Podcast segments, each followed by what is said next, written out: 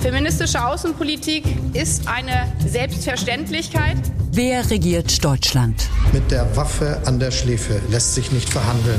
Machtwechsel. Wir sind ja nicht in die Regierung eingetreten, um beliebt zu werden. Sie verlieren mittlerweile, Herr Bundeskanzler, den Bezug zur Realität in unserem Land. Machtwechsel. Mit Dagmar Rosenfeld und Robin Alexander.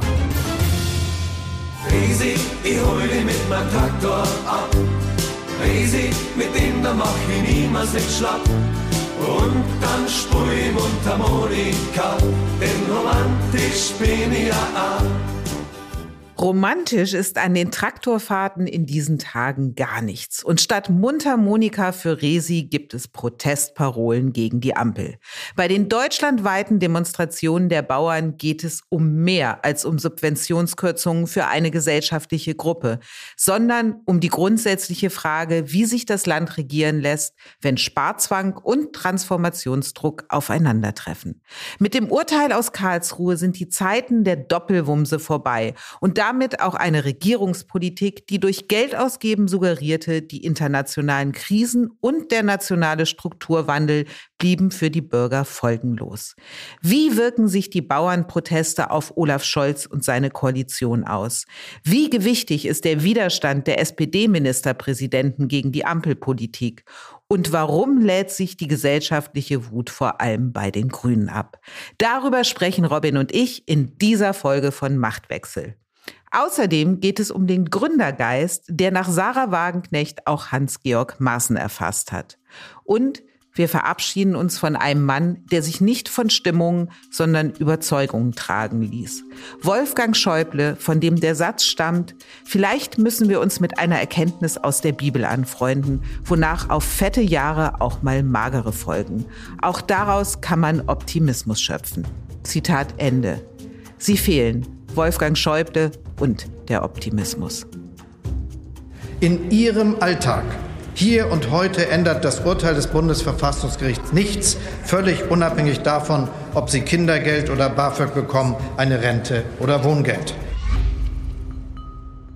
So Olaf Scholz Ende November in seiner Regierungserklärung zu den Folgen des Karlsruher Haushaltsurteils. Tatsächlich haben dann die Sparmaßnahmen zu Protesten geführt, die den Alltag in diesem Land sehr wohl verändern und die zugleich breite Unterstützung in der Bevölkerung finden. Offensichtlich hat Scholz nicht nur die Protestkraft der Bauern unterschätzt, sondern auch die Stimmung hierzulande insgesamt. Robin, obwohl die Ampel einen Teil der Kürzungen für die Landwirte zurückgenommen hat, der Protest geht weiter. Wie will die Regierung mit diesem Widerstand umgehen? Erstmal wünsche ich den Hörern frohes neues Jahr. Das ist ja unser erster Machtwechsel-Podcast. Und dir natürlich auch, obwohl wir uns schon gesprochen haben. Und diese Vorrede äh, hat mir jetzt Sekunden verschafft, ein bisschen über deine Frage nachzudenken. Aber ich bin auf keine Antwort gekommen, weil es ist, glaube ich, total schwierig, denn die Regierung hat ja schon nachgegeben. Also das ist ja gar nicht so, dass die Bauern da jetzt gegen halsstarrige Berliner Politiker angehen, sondern die Politiker haben ja, bevor der erste Traktor aus der Scheune war, schon flächendeckend nachgegeben. Und was jetzt noch an Kürzungen da ist, ist ja von zwei Kürzungen ist eine komplett zurückgenommen und die andere wird gestreckt. Also das ist ja das letzte gesichtswahrende Ding für die Ampel. Und deshalb fragt man sich ja tatsächlich, da das Ganze ja dem Materiellen ein Stück weit enthoben scheint und die Bauern auch selber sagen, das war nur der Tropfen, der das Fass zum Überlaufen brachte. Wie soll eine Regierung auf sowas reagieren? Aussitzen ist eine Möglichkeit. Also ich meine, man hört ja aus allen drei Ampelparteien das Gleiche, nämlich diese gestreckte Abschaffung des Agrardiesels oder der Agrardieselsubvention, die wird bleiben. Jetzt sind es aber ja nicht nur die Bauern und auch die Stimmung in der Bevölkerung, die sich dagegen die Ampelpolitik stellen, sondern es sind ja auch die SPD-Ministerpräsidenten, also wichtige Leute aus den eigenen Reihen, die die Bauern da unterstützen. Und da ist zum Beispiel Stefan Weil aus Niedersachsen in der SPD doch eine hervorgehobene Persönlichkeit, so würde ich ihn mal bezeichnen. Und lass uns mal hören, was er zu den Bauernprotesten und der Ampelpolitik gesagt hat. Natürlich ist das gut, was die Bundesregierung jetzt gesagt hat, dass nämlich insbesondere die Maßnahmen bei der Kfz-Besteuerung entfallen. Aber erstens, der Geist ist aus der Flasche, das muss man nüchtern feststellen. Und zweitens, gerade für kleinere Betriebe ist der Wegfall der, der, des Agrardiesels und sei ja auch über drei Jahre hingezogen, wirklich eine arge Belastung. Und deswegen ist meine dringende Empfehlung an der Bundesregierung an dieser Stelle klar äh, Tisch zu machen. Ich glaube, es wäre gut, wenn man diesen Konflikt beenden würde. So, über die Inhalte, also wie belastet sind die Bauern tatsächlich, will ich gleich mit dir reden. Ich will jetzt mit dir erstmal darüber reden, gegen den Widerstand wichtiger Leute aus den eigenen Reihen. Wie lange kann Scholz das noch durchziehen? Also es sind ja zum einen die Ministerpräsidenten, die sich jetzt mit den Bauern gemein machen. Dann gibt es die SPD-Fraktion, die auf ihrer Klausurtagung munter an einer Reform der Schuldenbremse arbeiten will. Und bisher ist es ja eine Stärke von Scholz gewesen, dass er und die Partei gemeinsam Kurs gehalten haben und auch so die Rolle des Vermittlers zwischen einer streitenden FDP und streitenden Grünen einnehmen konnte. Das scheint mir so langsam ans Ende zu kommen. Und die eigene Partei zu ignorieren, so hat Merkel ja eigentlich jahrelang regiert. Robin, glaubst du, dass die Differenzen zwischen Scholz und der SPD mittlerweile so groß sind, dass Scholz jetzt an diesen Merkel-Punkt angekommen ist? Naja, das ist eigentlich das dritte Mal, dass die SPD-Ministerpräsidenten in einer Sachfrage von der Fahne gehen. Das erste war der Industriestrom, an den du dich vielleicht erinnerst, als die SPD-Ministerpräsidenten auch der Meinung waren, man solle da die viel energieverbrauchende Großindustrie aus Steuergeldern unterstützen. Und das Zweite waren die Flüchtlingskosten, wo die Ministerpräsidenten meinten, der Bund soll ihnen noch mehr abnehmen. Und das ist jetzt sozusagen der dritte Anwendungsfall. Ich finde, das reiht sich ein in ein noch größeres Bild, weil es ist ja nicht nur, dass die SPD-Ministerpräsidenten den Bauernprotesten nachgeben wollen, es sind ja eigentlich alle. Also äh, sobald die Regierung diese beiden kleinen Subventionskürzungen da verkündet habe, war er als erster der zuständige Minister, der grüne Cem Özdemir, weg. Also der sagt, mich hat keiner gefragt und äh, beide Kürzungen gehen auch nicht. Es ginge nur eine. Also der zuständige Minister absentiert sich von der Entscheidung der Regierung, wäre in früheren Zeiten ein richtiges äh, kleines Skandalon gewesen. Und die nächste waren die Liberalen. Die FDP-Fraktion hat gesagt, das wollen wir nicht. Und äh, Christian Lindner hat das gesagt. Das ist der Finanzminister. Ja, so und ähm, jetzt hast du ja schon selber gesagt, die größte Regierungsfraktion, die SPD, ist auch weg vom Fenster da. Äh, also äh, wer steht eigentlich noch dazu? Ja, also das ist ja tatsächlich ein Phänomen, weil es ja von allen Beteiligten on the record gibt, dass sie sachlich eigentlich für geboten halten. Also im Falle der FDP, Lars Feld, der Ökonom, der, der Lindner berät, kann sehr gut erklären, warum diese Agrarsubvention halt eine Subvention ist und ähm, ordnungspolitisch nicht geboten ist. Dann stehen diese Kürzungen seit Jahr und Tag in dieser legendären 60 Milliarden Liste des Umweltbundesamtes der klimafeindlichen Subventionen, wo die Grünen hundertmal erzählt haben, das könne man morgen abschaffen und alles würde besser. Ja, und selbst die Union hat ja dafür gestimmt in einem Ausschuss. Also die Union, die jetzt tapfer mit den Bauern da ähm, rumfährt. Also alle im politischen Berlin haben eigentlich mal gesagt, das ist sachlich geboten. Und auch bevor die Bauern auf die Zinne gingen, hat man ja auch keinen sachlichen Widerspruch gehört. Aber es reicht tatsächlich diese Andeutung von Volkszorn und alle sind im Gebüsch.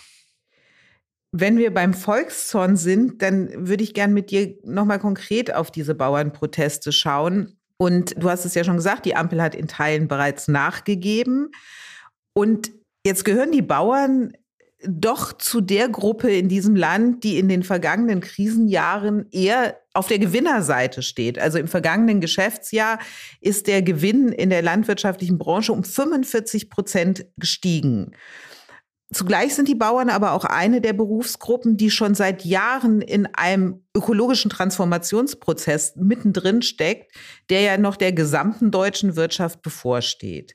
Wenn jetzt aber schon der Protest einer Interessensgruppe dazu führt, dass die Regierung einen Teil ihrer Sparpläne kippt, wie soll dann eigentlich die Transformation der gesamten Wirtschaft gelingen? Also dahinter steckt ja fast schon die Frage, sind die Bauernproteste der Beginn eines gesellschaftlichen Verteilungskampfes, der jetzt eben stattfindet, weil Schuldenbremse und Transformation gleichzeitig eben zu Verteilungskonflikten führen wird? Naja, aber diese Kürzung der Steuerrückzahlung oder die Abschaffung der Steuerrückzahlung auf Agrardiesel, das ist ja noch nicht Transformation. Also, das ist nicht Transformation, aber das ist ja schon äh, in den Merkel-Jahren hatten wir Bauerngipfel und Kommissionen, die sich gegründet haben, wie du eben den agrarpolitischen Transformationsprozess gestalten kannst. So. Also die, die haben das ja schon länger am Wickel, die Bauern, oder müssen sich schon länger damit auseinandersetzen. Also ich bin kein Experte für Landwirtschaftspolitik und jetzt werden einige sagen, das hört man auch nach dem, was ich bisher in diesem Podcast erzählt habe, aber ich habe mich eingelesen, unter anderem bei unserem Kollegen Christoph Kapalschinski. Und da kann jeder nochmal nachlesen, wie die Leute ökonomisch stehen. Und er argumentiert sehr plausibel, dass was denen, glaube ich, auf den Keks geht oder einigen der Bauern, ist, äh, dass die was machen sollen fürs Tierwohl, nämlich die sollen konkret die Stelle vergrößern. So, jetzt, wie gesagt, ich bin kein Experte dafür, aber ich habe noch nie jemanden getroffen, auch Menschen, die extrem konservativ sind und die äh, mal sich näher angeguckt haben, wie Massentierhaltung teilweise bei uns läuft und nicht hinterher gesagt haben, das Leid der Kreatur schreit zum Himmel. Also ich glaube, da muss tatsächlich etwas passieren. Und eigentlich gibt es auch einen gesellschaftlichen Konsens. Und dann gibt es, glaube ich, was Zweites, was die Bauern sehr genervt hat, ist diese Idee der EU, dass sie einen Teil ihrer Flächen äh, sozusagen wieder renaturieren sollen. Ich glaube, vier Prozent war das, aber da ist ihnen Cem Özdemir ja in der Krise der Ukraine schon entgegengekommen. Ist ja auch interessant, dass die Landwirtschaftspolitik von jemandem gemacht wird, der immer in der Stadt gelebt hat, Migrationshintergrund hat und auch noch Vegetarier ist.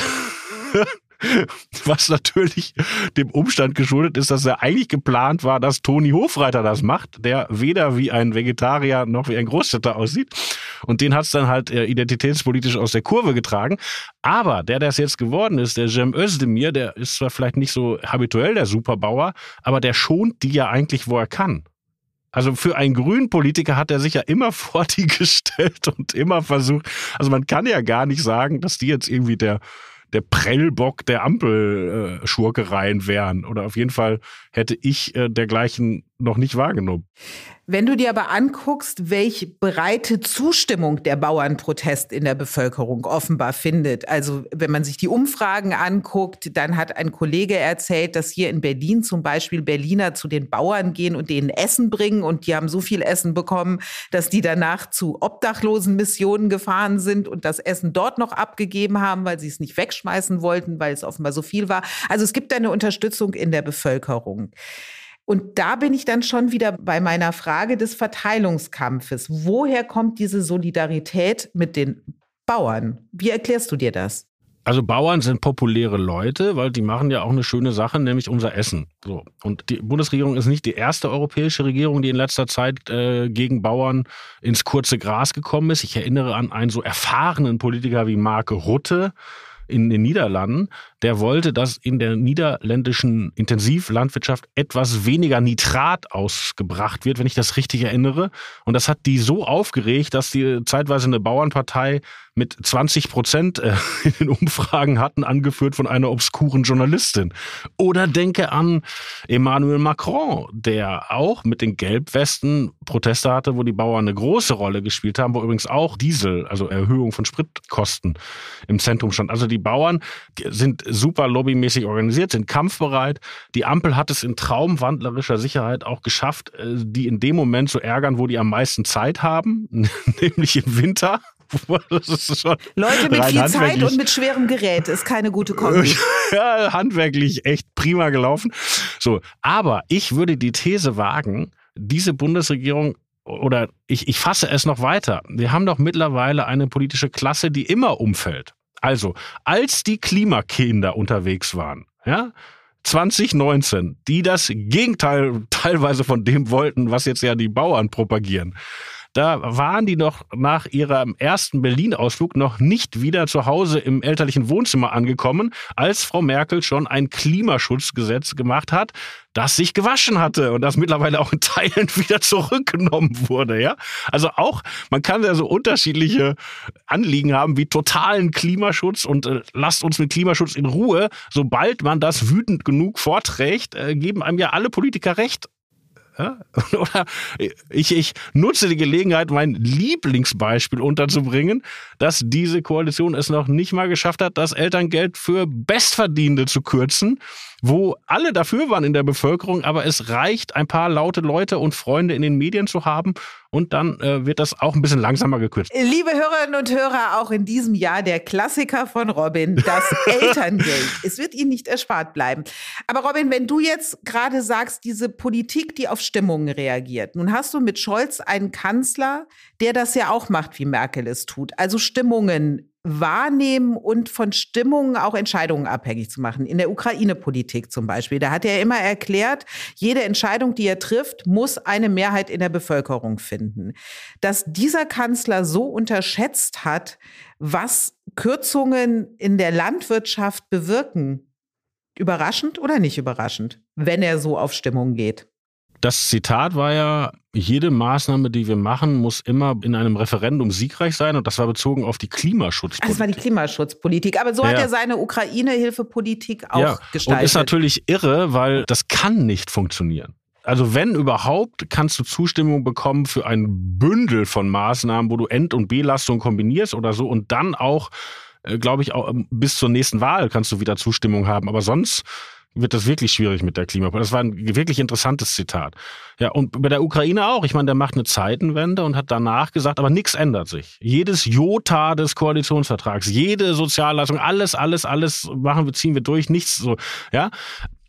Ja, aber das ist, das ist der Geist, der eingezogen ist in dieser Republik. Und das hat doch schon vor Scholz angefangen. Das war im Kern in den Corona-Jahren hatte Merkel, die ja nun wirklich Angst hatte vor, vor Corona, also authentisch Angst, was das in der Bevölkerung auslösen konnte, hatte irgendwann in der Ministerpräsidentenkonferenz keine Mehrheit mehr für diese strikten Maßnahmen und hat dann eigentlich diese Zustimmung gekauft. Das war diese legendäre Sitzung, als gesagt wurde, wir schließen die Gastro und wir kompensieren nicht den Gewinn, sondern, ich zitiere jetzt aus dem Gedächtnis, ich glaube 80 Prozent des Umsatzes.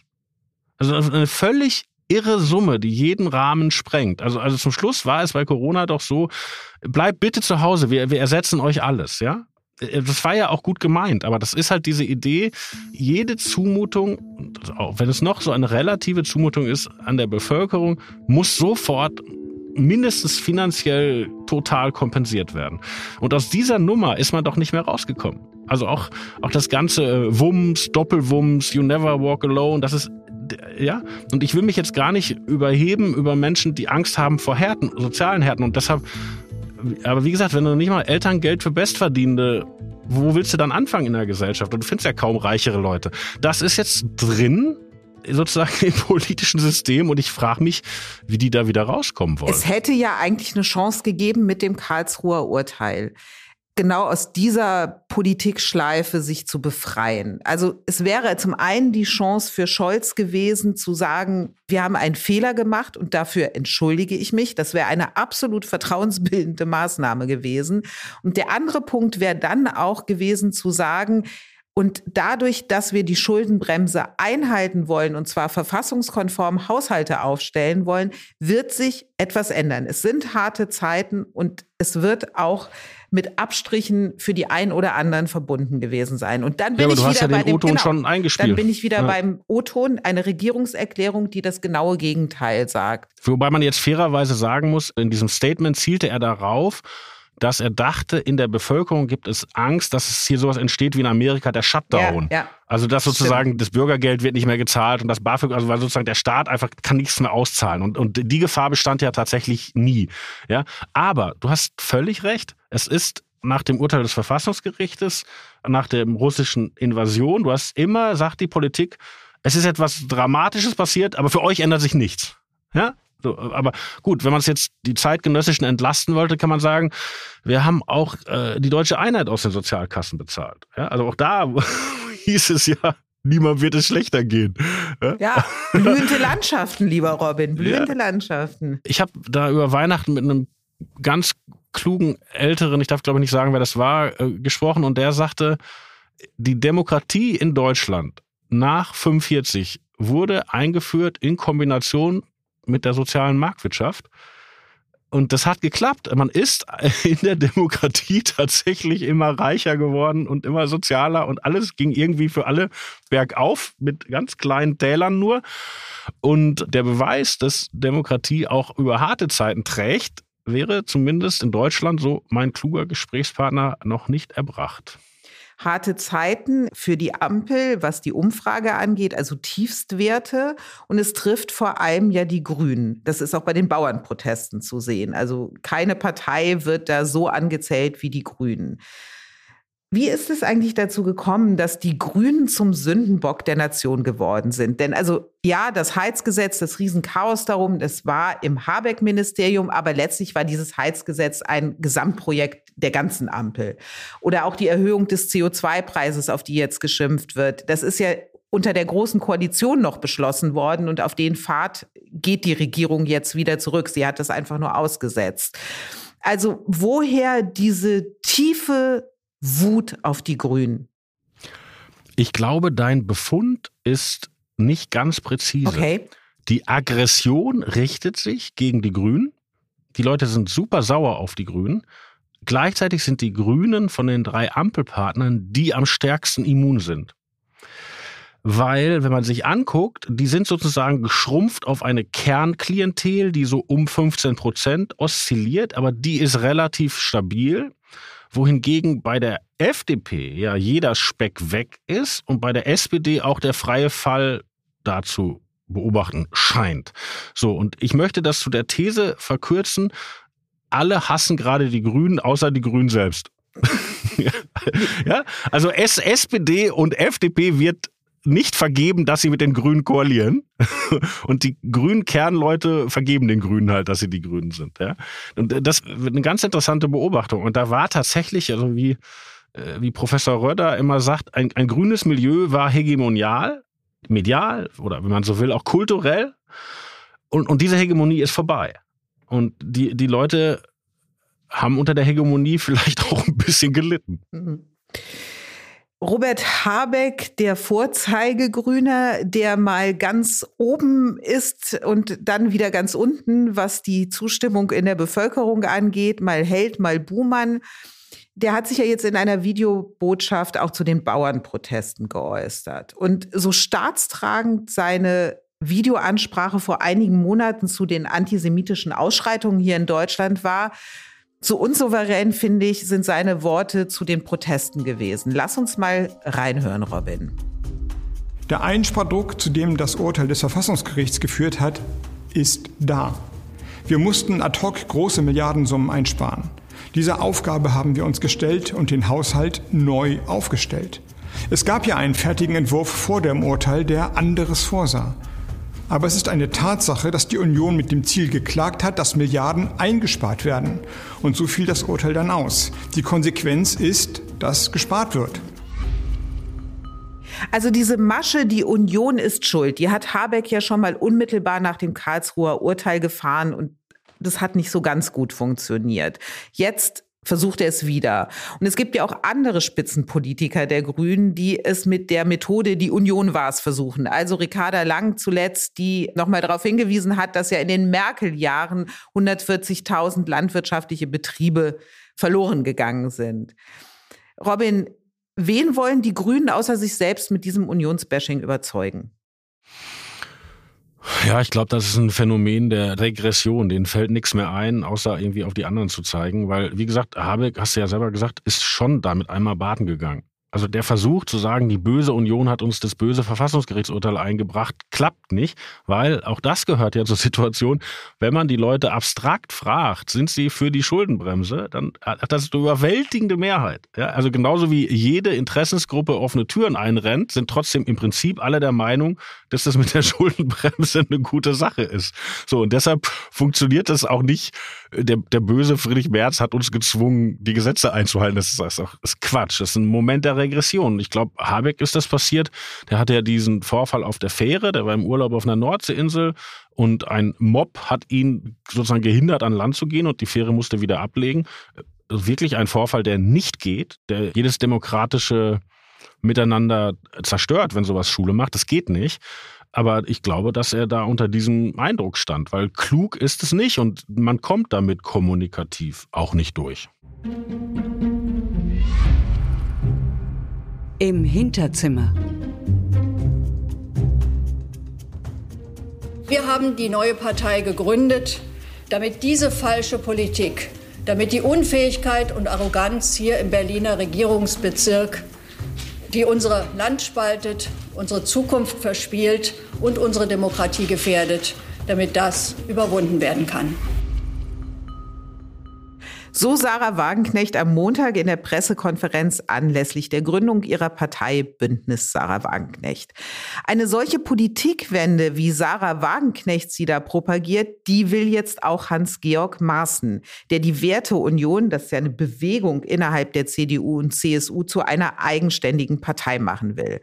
Robin, neue Parteien am linken und am rechten Rand. Und angesichts der gesellschaftlichen Stimmung gegen die Ampel, über die wir jetzt gerade so viel schon gesprochen haben, haben diese Parteien eine reelle Chance, sich in der deutschen Parteienlandschaft zu etablieren? Ich glaube, da muss man beide Fälle einzeln angucken. Dann fangen mit Sarah Wagenknecht an. Ja, ähm, also die haben ja jetzt am Montag ähm, diese Parteigründung bekannt gegeben. Und ich finde, dass sie da schon ähm, erstaunlich erfolgreichen Auftritt hingelegt haben. Aber ich begründe aus zwei, einmal aus einem organisatorischen und einmal aus einem personellen Argument. Es gibt ja immer die Gefahr, wenn eine neue Partei aufgemacht wird, zieht man alle Irren und Verzweifelten und Egomanen der Welt an. Und wenn man die einmal in der Partei drin hat, kriegt man die ganz langsam raus. Das ist ja so ein Strukturelement unseres Parteiensystems. Und die haben lange darüber nachgedacht, wie sie das verhindern und haben jetzt die Partei gegründet mit 44 Mitgliedern und haben gesagt, wir nehmen erstmal nur 450 neue auf, also um den Faktor 10. Und dann machen wir den Laden zu. Und dann könnt ihr gerne erstmal Förderer werden oder Freunde, aber über eure Mitgliedschaft entscheiden wir später. So, und wenn dieses Verfahren Bestand hat, ist es natürlich etwas, wie man das kontrollieren kann und so einer Gefahr sozusagen ausweichen kann. Ähm, das ist schon bemerkenswert, wenn sie dieses Problem für sich gelöst hätten. Und das Zweite ist, dass es auch gute Personalien sind, aus, also aus der linken Perspektive natürlich gesprochen, weil für den Vorsitz hat sich Wagenknecht selber vorgeschlagen und äh, Amira Mohamed Ali, also die ist äh, eine Agentin von Frau Wagenknecht, die hat immer schon in der Linkspartei gemacht, was Wagenknecht wollte. Aber dass sie selber es macht, ist etwas, äh, hat sie sich ja lange geziert. Also das ist ein Fund. Und dann die beiden Spitzenkandidaten für die Europawahl sind auch ein Fund. Das ist Fabio De Masi, ehemaliger linken Abgeordneter berühmt geworden im Wirecard-Untersuchungsausschuss, wo er mit Florian Tonka und Daniel Bayas von den Grünen und von der FDP zusammen eine Menge super parlamentarische Aufklärungsarbeit gemacht hat. Seitdem geriert er sich so ein bisschen in der Pose des äh, Scholz-Verfolgers in Sachen von Cum-Ex und so weiter. Aber der kann reden, der hat Ahnung, ist ein sehr linker, aber wirklich ein vorzeigbarer Typ. Ne? Und der andere ist äh, Thomas Geisel, das ist der ehemalige Bürgermeister von Düsseldorf. Und das ist SPD-Urgestein. Ja? Also der war schon Mitarbeiter bei Karl-Heinz Blessing, dem alten Bundesgeschäftsführer der SPD.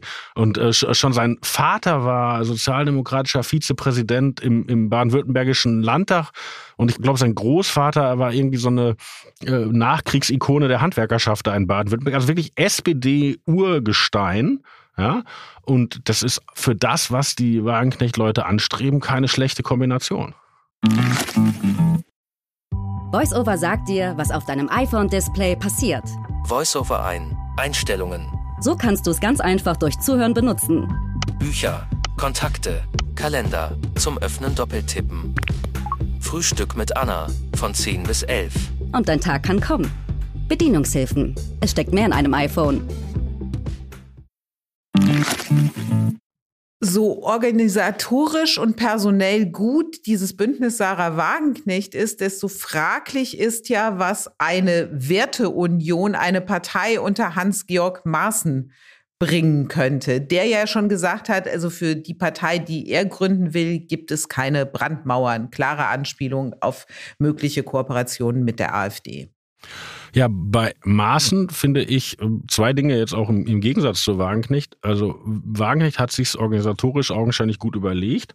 Maaßen kam damit ja so ein bisschen wie Kai aus der Kiste. Und er hatte ja wohl auch noch nicht mal allen in der Werteunion Bescheid gesagt. Also es ist ja äh, gar nicht klar, ob die diesen Namen übernehmen dürfen. Also das scheint noch nicht so weit vorgedrungen zu sein. Und es gäbe natürlich personell dort auch Potenzial, weil die AfD ja eine Menge Leute ausgeschwitzt hat in den letzten Jahren äh, von Frauke Petri über Meuten und so weiter, die jetzt vielleicht nicht Massen in der Bevölkerung bewegen, aber in der rechten Szene Namen sind. Ich finde interessant, wie Maaßen, wenn man sich das anguckt, wie er sich von Union und AfD abgrenzt, weil in diese Lücke will er ja. Also er, er sieht sich zwischen Union und AfD und er sagt, ähm, Merz macht einfach weiter den Merkel-Kurs. Ich glaube, da kann man Fragezeichen ja. hintersetzen, ob das so stimmt. Ne? so. Und dann, warum nicht AfD? Und dann wird vor allen Dingen argumentiert, dass die so eine Affinität zu Russland und China haben. Nun ist das eine sehr begründete Kritik, ja, ist aber natürlich äh, vieler Zorn rechts entflammt ja gerade an der Unterstützung der Ukraine. Ne? Also eine Partei, die sozusagen sehr migrationsskeptisch ist, aber sagt, halt uns den Putin vom, vom Leib und äh, potenziell dann irgendwann auch China, kann man sicherlich intellektuell begründen, aber ob das sozusagen in die Erregungsstruktur dieses Milieus passt, wäre noch eine andere Frage. Und interessant ist, die AfD geht ja nach links in ihrer Sozial- und Wirtschaftspolitik. Die haben diesen solidarischen Patriotismus und so weiter. Ja, also die kommen von dieser Wirtschaftsprofessorenpartei und gehen zu so einer Art Sozialismus nur für Deutsche. Da wird extrem überspitzt. Und die Idee von Maaßen ist, glaube ich, die Leute einzusammeln, die lieber weiter bei Mindestlohn-Skepsis und sozusagen in der wirtschaftsliberalen Position in Kombination mit Migrationsskepsis und ähnlichem bleiben würden. So, und ob das passt, zwischen einer März-Union und einer AfD, hm. Hm. Weniger hm ist ja bei der Wagenknecht-Partei auch nochmal in der Frage, was den Kurs angeht. Da finde ich, sind ja grundsätzlich doch Parallelen zur AfD zu finden. Also im Grundkonzept wirtschaftspolitisch links, gesellschaftspolitisch rechts. Ist die Wagenknecht-Partei eine ernstzunehmende Konkurrenz für die AfD, gerade mit Blick auf die Wahlen in Ostdeutschland? Naja, die AfD beackert in Ostdeutschland eine Anti-Systemstimmung, die auch früher die Linkspartei beackert hat. Das erfolgreichste Plakat der Linkspartei in ihrer Geschichte war Hartz IV, das ist Armut per Gesetz. Ja, also die haben immer changiert zwischen äh, sozusagen normaler Oppositionsarbeit und Systemkritik. So, also, und die, die Ablehnung äh, sozusagen des allem, was nach 89 passiert ist, das hatte immer so einen systemkritischen Touch, bei der Linkspartei schon. Ja? Und bei Wagenknecht, ich fand das, wenn du dir anguckst, die haben ja auch ihren Namen jetzt bekannt gegeben, ne? Bündnis Sarah Wagenknecht für Vernunft und Gerechtigkeit. Und das sind natürlich Codes in diesem Zusammenhang. Das meint, Vernunft meint Anti-Vogue und Gerechtigkeit meint links. Die AfD hat den gesunden Menschenverstand als Slogan. Ja, aber Vorsicht, also ich kenne eine Menge Leute, die sagen, links war doch früher, guck mal, dass oben auch Steuern gezahlt werden und, und guck mal, dass Leute, die arbeiten gehen, davon eine Familie ernähren können und so weiter und so fort. Und das hatte nichts damit zu tun, dass äh, jeder sich sein Opferdings schnitzt. Ja, also wir haben gerade bei Maßen über die Marktlücke rechts gesprochen.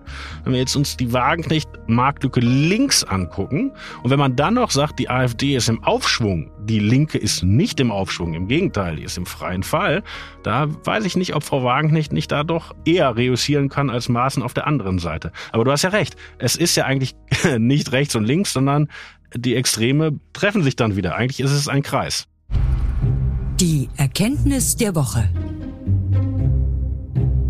Mit Wolfgang Schäuble hat Deutschland einen seiner wohl letzten Staatsmänner verloren und die CDU eine gewichtige Stimme, die bis zuletzt intern ein wichtiger Ratgeber und auch ein auf den Bodenholer für Friedrich Merz war. Robin, Merz ohne Schäuble im Hintergrund. Was heißt das für die CDU?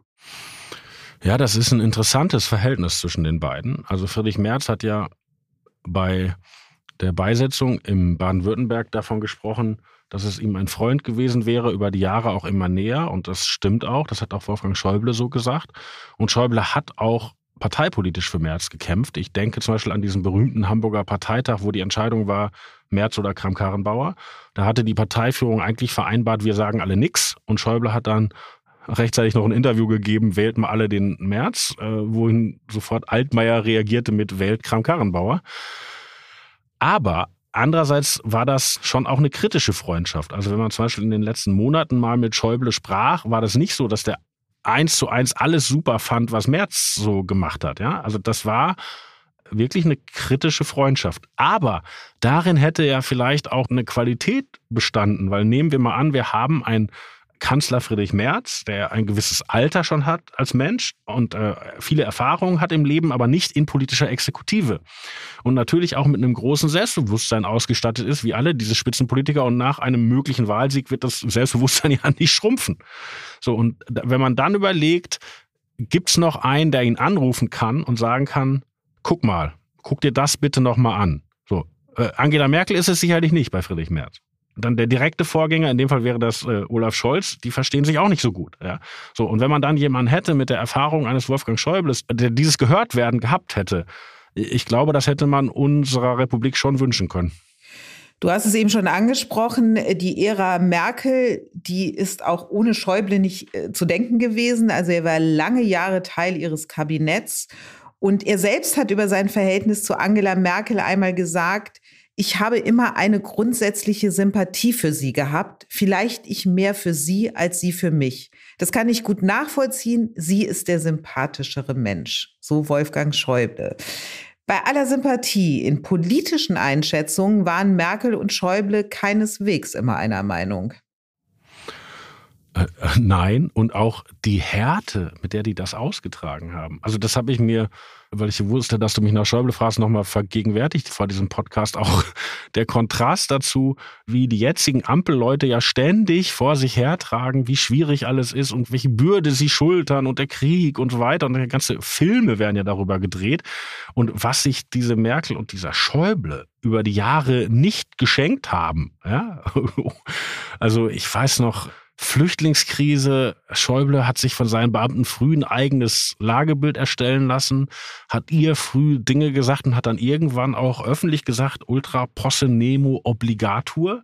Und das war ja so ein klassischer Schäuble, so diese Andeutung, so also kann es eigentlich nicht gehen, ja, aber den letzten Gedanken müsste er selber fassen, ja, oder auch epochal in der Eurokrise gegeneinander, miteinander, ohne Rücksicht auf Verluste, unter schwerster Krankheit Schäubles. Also dieses Jahr 2010, wo Schäuble dann teilweise auch an den EU-Räten nicht mehr teilnehmen konnte, körperlich, weil er so krank war. Ne? Und gleichzeitig diese totale Härte, das ist schon, oh, ja. Wäre es nach Schäuble gegangen, hätten wir einen Grexit gehabt. Nee, das Irre war ja, das kann man heute kaum noch verstehen, aber es ist eigentlich wirklich, als das losging mit der, mit der Euro-Krise, ja, das ging ja los, sehr verkürzt gesprochen, aber ich glaube, jüngere Hörer von uns wissen das vielleicht gar nicht mehr es begann ja mit einer Finanzkrise, ja, also mit einer Finanzkrise in Amerika. Da wurde ausgelöst, dass viele Banken in Schieflagen kamen und die Staaten haben die Banken gerettet und dann waren die Staaten so pleite, dass die gerade geretteten Banken begannen, gegen die Staaten zu spekulieren. Und als das begann, hat Schäuble immer argumentiert, lass uns die Griechen retten. Lass uns schnell, schnell die Griechen retten. Dass das gar nicht erst anfängt. Ich weiß das noch ganz, ganz deutlich in Hintergründen.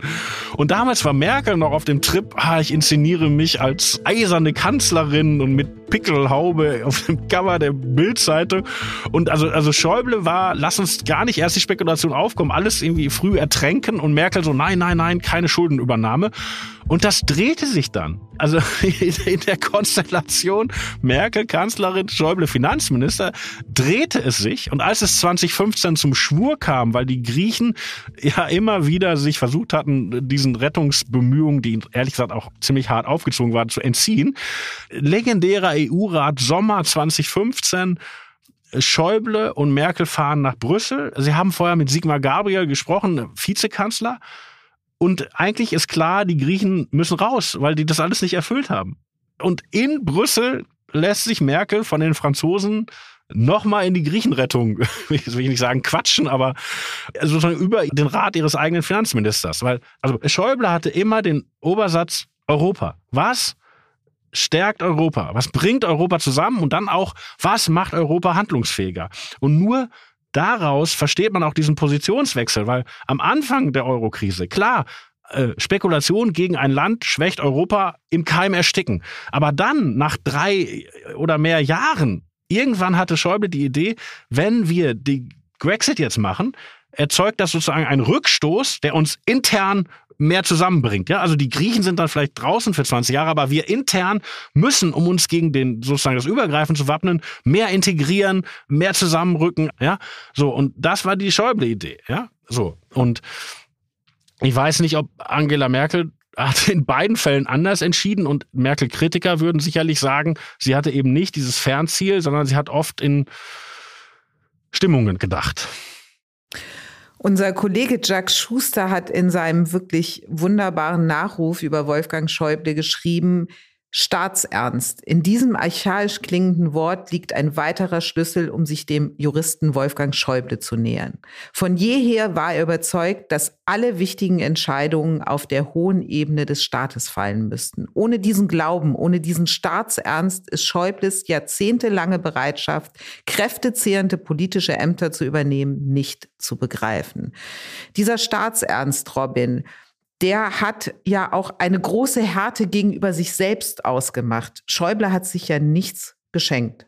Ja, ich habe ja schon von diesen unfassbaren Anstrengungen erzählt. Auch dieses, ähm, wo man wirklich, es gab Wochen, wo man dachte, er stirbt. Ja, 2010. Das war wirklich so. Die Journalisten haben gedacht, der hält das nicht mehr aus. Der schafft das nicht. Ja?